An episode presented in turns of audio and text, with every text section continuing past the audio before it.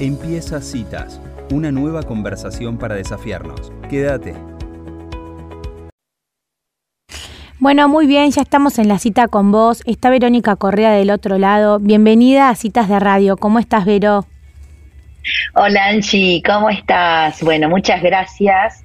Y bueno, también buenas tardes y bienvenidos a todos los corazones que están escuchando del otro lado. Bueno, Vero, la verdad que teníamos muchas ganas de este ratito eh, de hablar con vos, eh, escuchar tu voz. Mm. Eh, hablábamos un poco al principio de esto de, poder cambiar la, la, percepción ¿no? de lo que tenemos, las imágenes que tenemos dentro nuestro desde las constelaciones familiares. Era un poquito el tema que querías conversar, ¿no? Sí, era como a veces cuando vienen las personas a los talleres o hacen procesos, eh, creen que lo que van a cambiar es a la madre, al padre, al hermano, al hijo. Y en realidad lo que cambiamos cuando trabajamos desde este lugar es nuestra percepción con respecto a, a mm. ese vínculo, a esa relación, a ese compañero de trabajo, a, esa situación puntual que está tocando todos mis botones y que, bueno, que me está desafiando en algo que, que, bueno, que, me está eh, poniendo en una situación donde por ahí no lo entiendo o se está generando un desorden. Entonces, la propuesta de hoy es como invitar a las personas a que no hay cambio ni transformación ni movimiento reconciliador, como hablamos en las constelaciones familiares, que no nos lleven a, mirarnos profundamente a nosotros. Mm. No es posible que se dé un cambio afuera o que se dé un movimiento transformador o reconciliador con un hermano, vamos a poner el, ejemplo de hoy es el hermano, si yo o la hermana, si yo no cambio mi percepción y veo qué estoy haciendo yo con respecto a mi relación o vínculo con mi hermano. La vida es en relación, decimos desde las constelaciones familiares, pero es en relación con el otro y conmigo mismo. Entonces, cuando hacemos un trabajo con esta mirada, con esta herramienta tan profunda, la persona pone mucho de sí misma. Viste que a veces damos poquito, ¿no? Entonces vamos, estamos pidiendo mucho y dando poquito. Mm. Y, desde este lugar es necesario que eh, realmente nos comprometamos a mirarnos a nosotros primero y ver qué podemos, qué, qué, cuál es el desorden en nosotros, cuál es el desequilibrio en nosotros para que se esté dando esto afuera con mi hijo, mi pareja, el hermano o la hermana o el jefe. Entonces, ¿qué hace esto? Nos acompaña a crecer, es inevitable que crezcamos. Es, es inevitable que cambiemos cuando trabajamos profundo nuestra percepción hacia esa relación o vínculo.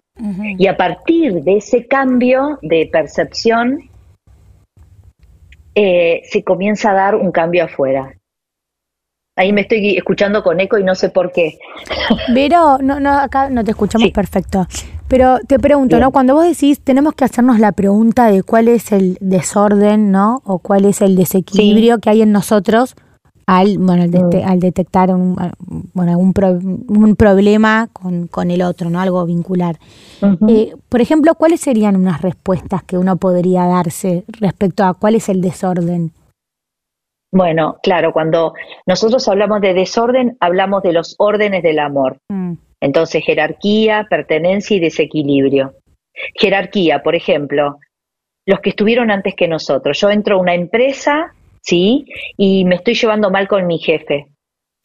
Entonces, o con un compañero de trabajo. Y tal vez el desorden que se está dando ahí es que yo no estoy respetando la jerarquía de mi jefe, ¿verdad? O tal vez el tiempo de mi compañero de trabajo, aunque es un igual, el tiempo que hace que está dentro de esa empresa o de esa institución. Equilibrio, por ejemplo, estoy dando más de lo que puedo.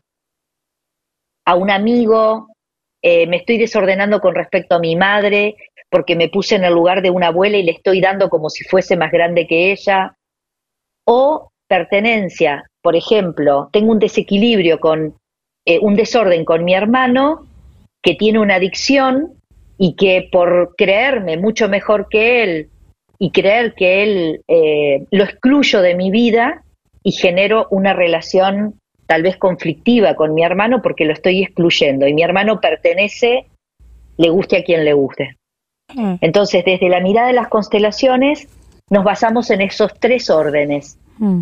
que cuando aprendemos a vivir dentro de esos órdenes, vemos que nuestra vida fluye y el amor en los vínculos y relaciones también. Entonces, cuando digo, ¿cuál es el desorden? Y sí, ¿cuál es el desorden con respecto a mi pareja? ¿Cuál es el desorden con respecto a mi hijo? ¿Cuál es el desorden, verdad?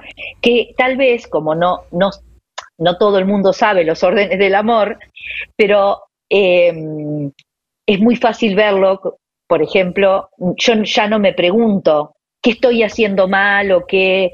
No, siempre me pregunto cuál es el desorden cuando el dinero no fluye dentro de mi empresa, cuando eh, no hay una buena comunicación con mi marido o cuando hay un tema con un hijo. ¿Cuál es el desorden? Y eso genera, porque Hellinger decía que el amor, que el orden está primero que el amor. Hmm. ¿Viste? Y esto, esto ya lo dijimos en el, año, el año pasado. Hmm. Y aprendimos eso, que hay un orden que está primero que el amor. El amor siempre está. A veces es sano o no. ¿Verdad?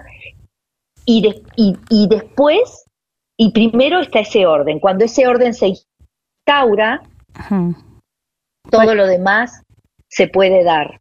Buenísimo. Pero, por ejemplo, ¿no? A mí me, me, me es más fácil ver ese orden, por ejemplo, en relación a una madre, eh, con esto que vos decís, te pones como abuela diciéndole a tu mamá, bueno, eso ahí se detecta como un desorden. Pero, por ejemplo, en el caso que vos traías de la pareja, ¿no? Eh, ¿Cuál es el orden? mira, ahí está, en la pareja, el orden es entre iguales. ¿está? Entonces mm. yo tengo los mismos derechos y las mismas obligaciones que el otro. Mm. Pero a veces en la pareja no pasa eso porque hay uno que provee más que el otro, porque hay uno que eh, se colocó en el lugar de madre o de padre como, como en un lugar de superioridad. Em, entonces, cuando, cuando el orden entre iguales no se da en la pareja, mm. eh, la pareja se desequilibra. Vamos a ponerle, imagínate una pareja, por ejemplo, de muchos años, mucho más grande uno que el otro. Mm. Eh, no, no, están viviendo el mismo tiempo y, y, se, se, sienten en igualdad. Muchas mm. veces vemos, vemos eso. O por ejemplo, cuando los hijos, por ejemplo, vamos a ponerlo en, en el desequilibrio, por ejemplo, entre hermanos. Entre hermanos, los hermanos son todos iguales, pero hay una jerarquía. El más chico no puede cuidar del más grande. Claro. Porque es, porque es mucho más chico. Pero a veces el más chico, por ser, por estar más libre, se desordena y se coloca en el primer lugar, como un hijo mayor. Da órdenes, se ocupa de los padres, se ocupa de todos los hermanos, creyéndose que es el mayor, cuando en realidad es el, es, el más chico. Y si el mayor no está ocupando el lugar del primero, es por algo. Entonces ahí podemos decir, ¿cuál es el desorden? y el desorden es que el hermano mayor no ocupa el lugar por lo que sea, por algo, y el más chico, que es más libre, se está entrometiendo en lugares que no les corresponde. Entonces, nos fuimos de tema, Angie. Hola, ¿me escuchás? Sí, como siempre. Pero me encanta, me encanta porque también así es la vida. Sí, no, y porque además te digo que todo lo que hablamos acá y demás, que vamos recolectando cosas de, nuestra gente, y, y la verdad que está bueno eh, en la clásica pelea con la pareja, en vez del reclamo, decir, para ¿en qué no está ordenado esto? ¿Cuál es el desorden? O sea, es como una luz nueva para, para ver. Entonces, vos me traes esto y yo me tengo que ir a ese tema, pero me lo pide la gente. Te quiero, me encanta, está muy bien. Es una, muy bien, es una cuestión de orden y jerarquía esto. Perfecto.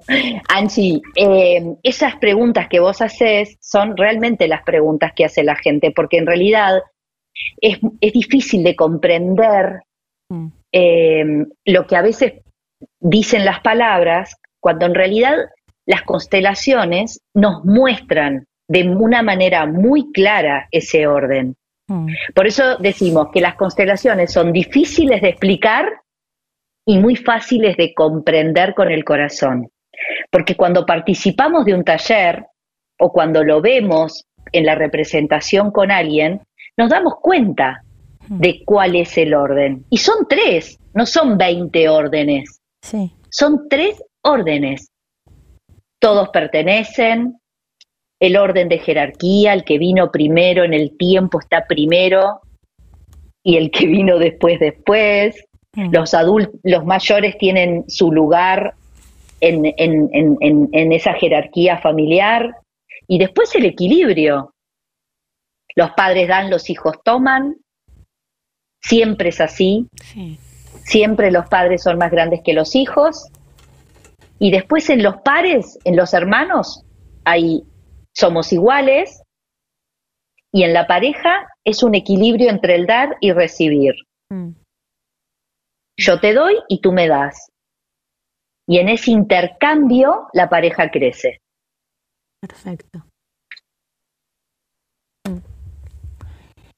Bueno, Vero, la verdad que acá nos miramos con, Elisa porque, bueno, mucho, mucho para conversar. La verdad que ya se nos acaba el tiempo. Al final, em, me parece como, bueno, tan interesante todo esto y una posibilidad realmente poder verlo desde esta mirada. Creo que por ahí nos falta saber o estudiar más de, esto, de los órdenes, de todo lo que fuimos viendo el año pasado, eh, para hacer realmente la diferencia, ¿no? Y que el amor fluya, como siempre nos decís, sí. ¿no?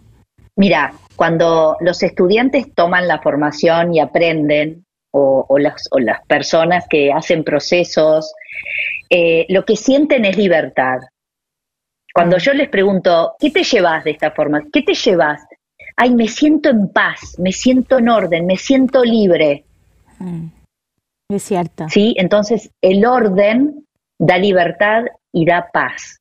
Y no es una paz donde no pasan cosas afuera, mm. pasa de todo afuera, pero la persona está en su lugar, en, su, eh, en sus zapatos, mm abrazando lo que viene, porque la vida es vida y es movimiento, pero bueno, con, otra, con otro sostén, con otra apertura. Totalmente.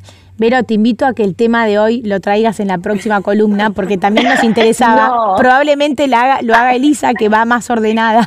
Pero bueno, te agradezco un montón por, por, esta, por estos minutos y bueno, nos vemos en un tiempito. Sí, nos vemos en un tiempito. Besos para todas. Gracias, chicas. Hasta luego. Chao, chao.